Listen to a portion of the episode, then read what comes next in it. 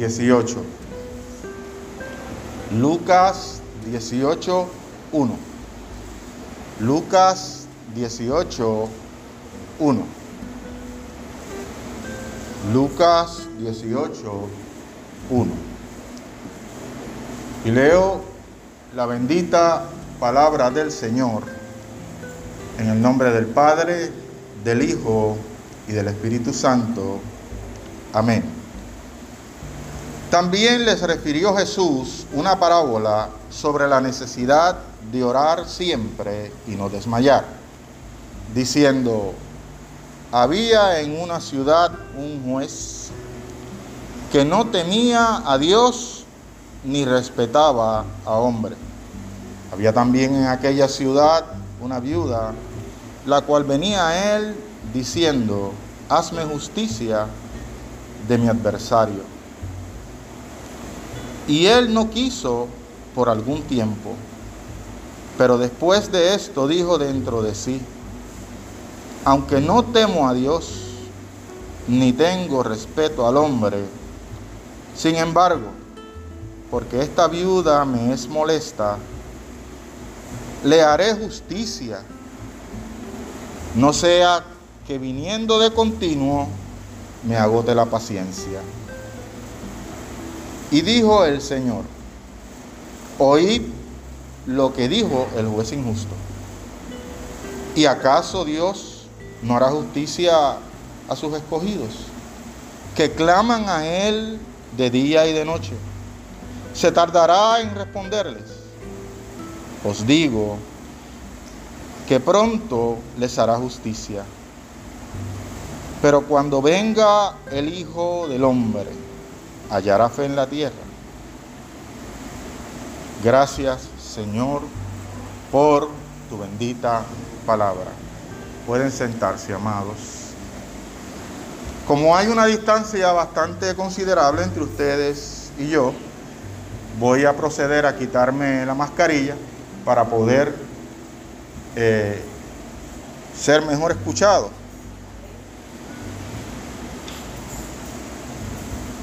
Y así, pues ninguno nos ponemos en riesgo. Hay en esta enseñanza unas grandes realidades para todos y cada uno de nosotros. Vemos cómo Jesús sacó de su tiempo con el propósito de enseñar ciertas verdades a los creyentes que le estaban escuchando en aquel entonces y también a nosotros hoy día.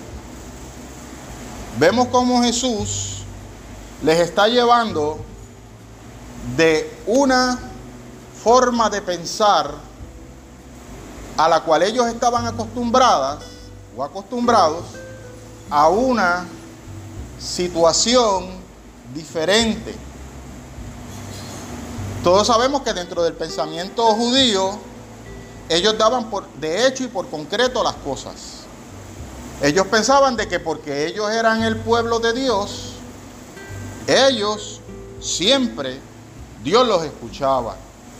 Ellos pensaban de que porque ellos fueron escogidos, eran, como decimos hoy día, eran los nenes lindos de la película. Y Jesús trae la enseñanza en tal forma que utilizó a una mujer que es viuda primero. ¿Y qué sucedía con las viudas? Las echaban a un lado para el tiempo en que Jesús estaba en su ministerio. Las viudas, muchos la veían como carga.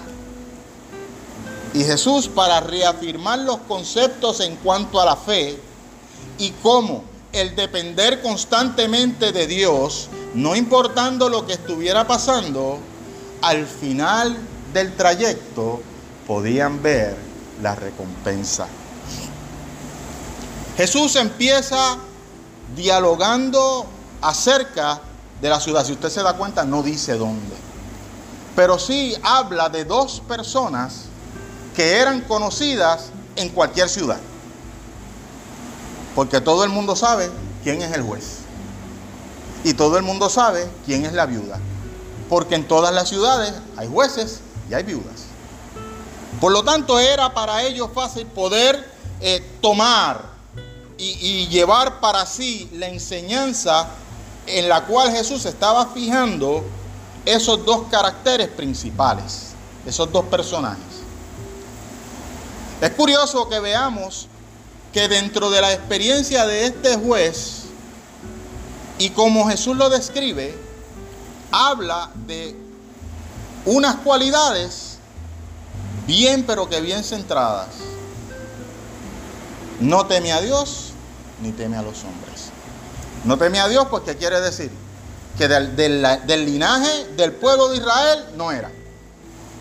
Por lo tanto, si está tomando una persona que estaba entre el pueblo judío, pero no era del linaje del pueblo de Israel, quiere decir que era una persona que fue asignada políticamente a hacer la labor de juez en ese lugar.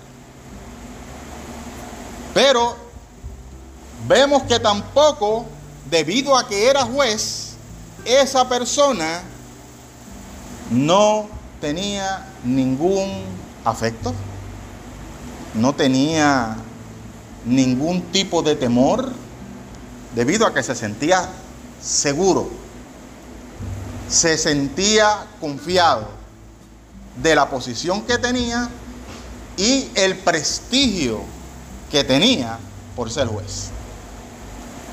Vemos entonces por el otro lado a la viuda. La viuda por un tiempo fueron bien cuidadas en el pueblo de Israel.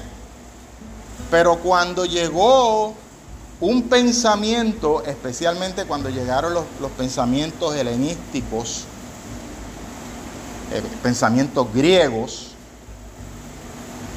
habían unas áreas que se descuidaron dentro de lo que era la estructura de seguridad dentro del pueblo de Israel. El pueblo de Israel siempre cuidaba a los ancianos, a las viudas, a los huérfanos y a los extranjeros. Cuando llega esta experiencia de la influencia grecorromana, esto poco a poco se fue perdiendo. Entonces ya no había ese deseo, ya no había esa buena intención, ya no había esa responsabilidad de cuidar a las personas que yo les mencioné antes. De hecho, Jesús en un momento le llama a los fariseos, les dice hipócritas. Bien claramente se lo dice. ¿Por qué? Porque ellos decían, todo lo que nosotros tenemos se lo vamos a, dar a Dios. Y lo que sobre a nuestros padres. Ya ahí uno se está dando cuenta entonces que la mentalidad está cambiando. Ya no es como era antaño, que antaño se cuidaba profundamente de los padres y a la misma vez se cumplía con lo de Dios. Los fariseos entonces empezaron a desarrollar este dogma de que todo lo que yo tengo, yo lo diezmo, yo se lo doy a, Dios y lo que sobre, entonces se lo doy a mi papá y a mi mamá. Vemos que aún de entonces con este tipo de pensamiento de los fariseos se ha marcado lo que supuestamente eran las personas que estaban dispuestas a enseñar la ley correctamente al pueblo. Y si los líderes religiosos de ese tiempo estaban desviándose de la verdad, pues quiere decir que el pueblo iba a sufrir. Los padres iban sufrir. Los extranjeros, los niños, los huérfanos, las viudas iban a sufrir. La viuda que nos habla Jesús aquí está pasando por un proceso en el cual estaba siendo afectada. Y constantemente en distintas ocasiones ella fue donde este mismo juez. Y el juez, ¿qué es lo que hacía? Eso no es conmigo. A mí no me interesa tu problema. Trata de resolvértelas por allá como puedas. No le hacía caso. Pero la viuda, en su desespero, continuó acechando al juez. Cuando digo acechando era que no le daba break.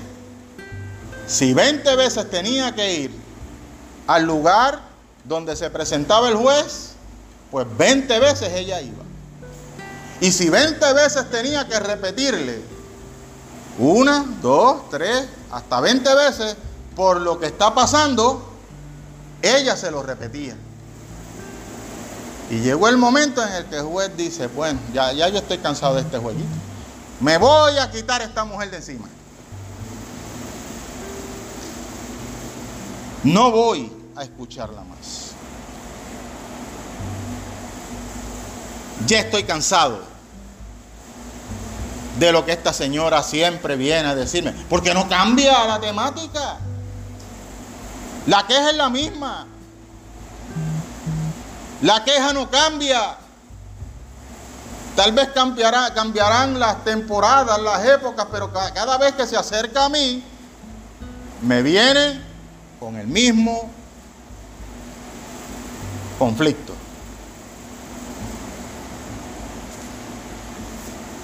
El juez, en una forma tácita, rápida y muy fácil, lo que debió haber hecho anteriormente, tomó una decisión. Voy a escucharla y voy a resolverla. Y es interesante que nosotros podamos ver que cuando se nos habla de Dios como juez, algunas personas piensan que Dios es como este juez, que no atiende las oraciones, que no le importa el, beneficio de sus hijos, que no los escucha, que se hace la vista larga. ¿Cuántas veces usted ha escuchado personas hablando? Eh, yo me encomiendo al Santísimo Justo Juez. Pero verdaderamente conocerán al Santísimo Justo Juez. Mira, no, no lo conocen. No conocen a Dios, pero ellos se encomiendan a Dios. Ellos tal vez tendrán una idea de lo que se le ha vendido quién es Dios. Pero no el Dios de la palabra. Porque si verdaderamente conocieran al Dios de la palabra, sabrían muy bien que además de que Dios es un juez justo, pero también es un Dios de misericordia, un juez de misericordia. Al obrar Dios conforme a las necesidades de nosotros como juez, sea que Dios se tarde un poco, o sea que Dios no conteste. Dios nos está enseñando algo a nosotros, sus hijos. Porque también tenemos la idea de que tenemos al Dios Todopoderoso, al Dios Santo y Justo, al Dios que es un Dios, que es un gran juez, como si fuera el nene demandado. El que yo pido y Él me da. Dios te dará lo que es necesario para tu sustento diario. Bien fácil, diario, lo que tú necesitas para ese día. Pero aquello que no es necesario, aunque se lo pidamos, de rodillas, de espalda, caminando, subiendo escaleras, acostado, de pie, pasando hambre, haciendo un ayuno que Dios no va a contestar. Dios no lo va a contestar porque Dios no te va a dar nada que te va a hacer daño. Dios contesta, contesta a veces con un sí y a veces contesta con un no y a veces contesta con un espera. Tranquilo. Pero no te está diciendo que dejes de orar. Te está diciendo que sigas orando hasta que se cumpla. Y ahí sabremos lo que es la voluntad soberana de un Dios soberano. Del verdadero Dios que dice la Escritura. No el Dios complaciente de muchos predicadores de hoy día, de que eh, tú pides, abre la boca, pídele todo específicamente lo que tú quieres y Dios te lo va. No, hermano. Todo es conforme a su divina y perfecta voluntad en nuestras vidas. Y déjeme decirle esto. Puede ser que al lado suyo esté un hermano una hermana con las mismas situaciones, los mismos conflictos que tiene usted y está orando y Dios accede en su soberanía a contestar rápido. Y puede ser que usted vea que se la contestó y a usted todavía no se la ha contestado. Aleluya. ¿Quiere decir que Dios no le está escuchando? No. Quiere decir que Dios nos está formando. En ese proceso Dios nos tiene formándonos a aprender a esperar en Él. No es que Dios se hace de la vista larga y no nos va a escuchar. Es que Él quiere que nosotros aprendamos a depender de Él. Oye, porque qué bueno es cuando yo le pido a Dios y Dios rapidito me da lo que yo necesito. Eh, así cualquiera. Así cualquiera le sirve a Dios. Ah, chacho, yo no necesito un trabajo, Señor. Mañana por la mañana necesito un trabajo. Y viene el teléfono, suena, fulano, mira, te llamé. Ah, eso fue Dios. Pero no es así. No es así. Señor, yo quiero que tú me saques de estas deudas que yo tengo y, tú mañana vayas. Y puede ser que estés 5 o 6 años ahí trabajando con las deudas hasta que tú las pagues poco a poco, salgas de ellas. Dios te contestó, pagaste las deudas, saliste de ellas, pero fue en el tiempo de Dios. No fue, algunas iglesias han tenido la bendición de que tenían que comprar un, terreno para que su, su iglesia que estaba creciendo tuviera la oportunidad de tener donde acomodar más hermanos. Y mira, se unieron, oraron, hicieron las peticiones. ¿Qué sucedió? por medio de una petición que alguien pidió oración en el estado de Texas, un ganadero había vendido X cantidad de cabezas de vacas. Cuando escuchó esa petición, decidió donar el dinero que esa iglesia necesitaba para que ellos pudieran expandir los, los lugares donde ellos se reunían. ¿Dios contestó la petición? Claro que sí. Hay personas que han orado por algo que desea su corazón y Dios sabe que eso no le conviene. Y han estado, mire, por años orando y Dios no se la contesta. Hay madres o padres que están orando por un hijo que está preso para que el Señor lo saque. Y Dios no permite que salga. Porque Dios sabe que si sale, tal vez en la calle se lo maten. Que era mejor dejarlo encerrado y allí aprendiera a buscar de Dios. Hay muchos testimonios como esos. Pero como nosotros, lamentablemente, como cristianos, amados, y tengo, tengo que reenfatizar en esto, nos hemos dejado engatusar con muchos eh, pensamientos, ideales y aún predicaciones de, de la prosperidad, donde se les enseña que tú lo que tienes que pedir y Dios dará se olvidan de esa parte que es conforme a la divina y soberana voluntad de Dios. Pues muchas personas piensan que eso es así.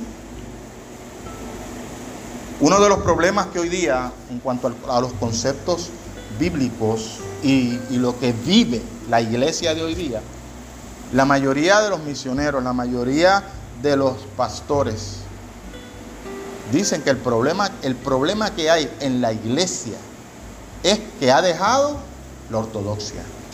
Ha dejado lo que dice verdaderamente la escritura para recoger vestigios de creencias de hombres o de mujeres y decir esto es el Evangelio.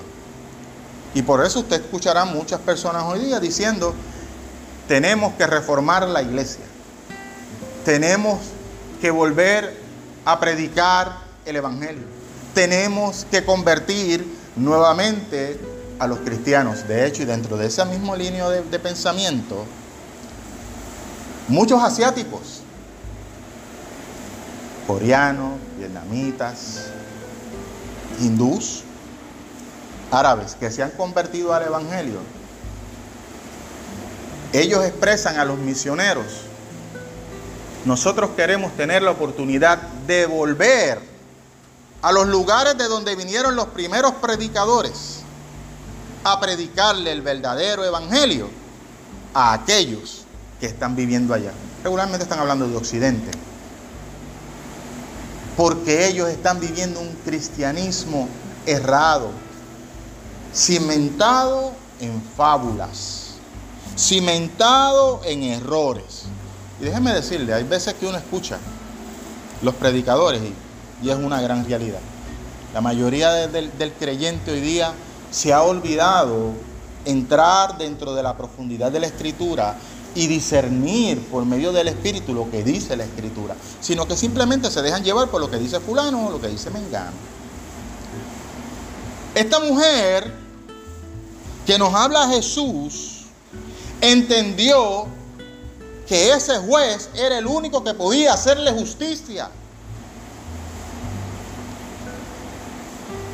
¿Qué quiere decir esto? Ella no tenía más nadie a quien acudir.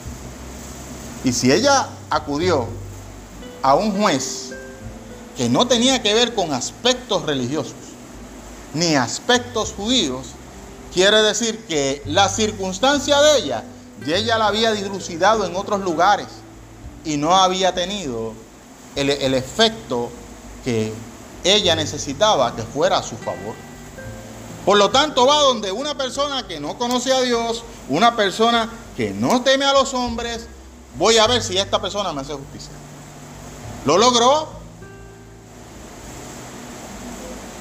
Una de las características que a veces el creyente tiene es que agota todas las alternativas cuando está pasando por circunstancias difíciles y a lo último es que va y acude a Dios.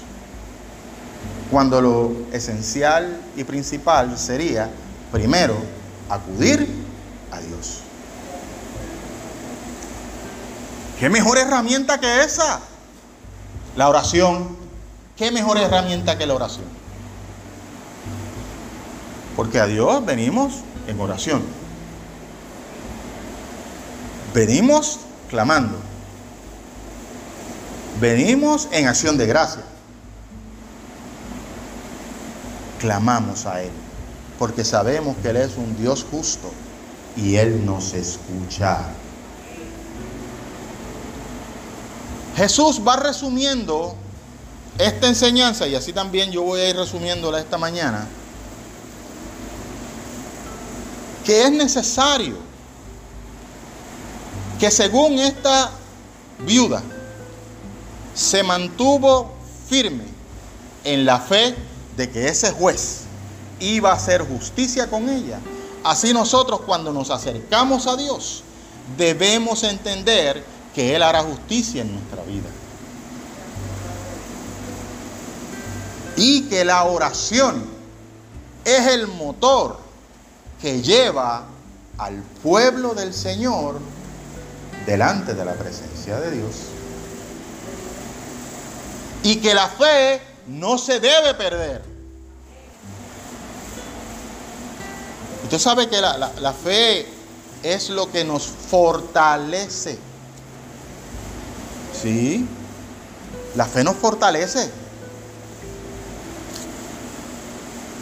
Cada uno de nosotros en algún momento hemos tenido que ir a un médico. En una forma u otra, fuimos a aquel médico. Lo que me dio el médico no me ayudó. Fue a otro. Lo que me dio aquel médico no me ayudó. Ahora, pero fue a uno y ese médico supo trabajar con su circunstancia y le ayudó a usted a salir de esa condición que tenía. La fe suya, usted la demuestra cuando usted le dice a alguna otra persona, yo tenía nuestra condición y cuando yo fui a aquel médico, ese fue el que me ayudó a mejorar. Eso es fe. Usted está dando fe de que esa persona sabe hacer su trabajo. Así mismito es la fe que nosotros tenemos en Dios. Debido a que nosotros en distintas ocasiones en nuestra vida hemos puesto nuestro aliento, hasta nuestro último suspiro, lo hemos puesto en las manos de Dios y hemos salido bien al otro lado. Por lo tanto, es necesario mantener una fe firme y esa fe comunicarla con otros. Comuníquela sin miedo. Comunica la fe como que es un hecho y es una realidad. No con temor. Pues yo, yo creo en un Dios que, hace esto, que hace... No, mire, yo estoy consciente y soy testigo de lo que Dios ha hecho en mí.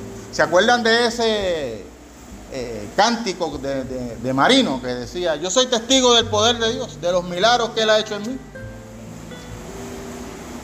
Eso es lo que tenemos que hacer. Y mantenernos firmes en la oración hasta el momento en que el Señor venga a buscar a su pueblo, en el que el Señor venga a buscar a su iglesia. Nos ponemos en pie, amados.